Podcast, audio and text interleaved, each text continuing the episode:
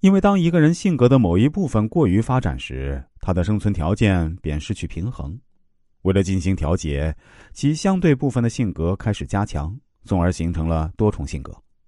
从根本上讲，每个人都具有多重性格。既然人是社会的组织成员，那么个性与集体、个人与社会之间必然会产生矛盾，或者说发生冲突。这就是造成多重性格直接原因和间接原因，也是人性弱点相互撞击的大舞台。总之啊，血型与性格的关系，如同使用相同材料可以做出各种不同物品一样，相同气质材料的人。由于后天因素的影响和本人努力的程度不同，其性格也就各不相同。但无论 O 型的人性格分为多少类，其 O 型气质的特点和感觉都会以不同形式或多或少的在各个方面表现出来。与其他血型的人相比，有其明显的特征和区别。A 型、B 型、AB 型都是如此。社会是由不断交往的人组成的一张关系大网。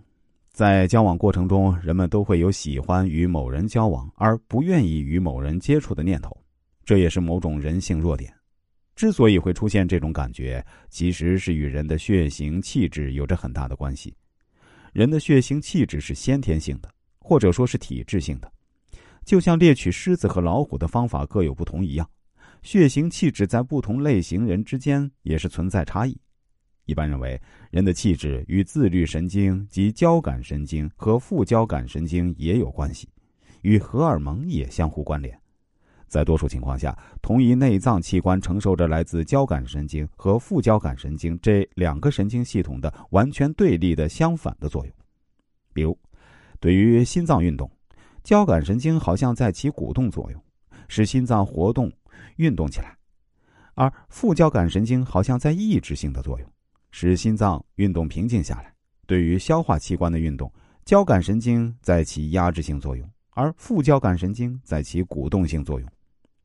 由于人们所处的各种环境气氛不同，与别人的关系不同，在两个神经系统紧张程度的平衡方面都会出现微妙的差异。同时啊，作为体质性气质的表露和性格表现呢，也会出现差异。这样一来的话，按理说，作为性格基础而不变的气质。在实际上也会发生相应的变化，而不是绝对不变的。在日常生活中，我们恐怕还有这样的经验：当我们一注意到某个人的行为时啊，自己心里就感到极为不安，不由得担心起来。然而，把所有看到的无论和谁一说，又会马上安下心来。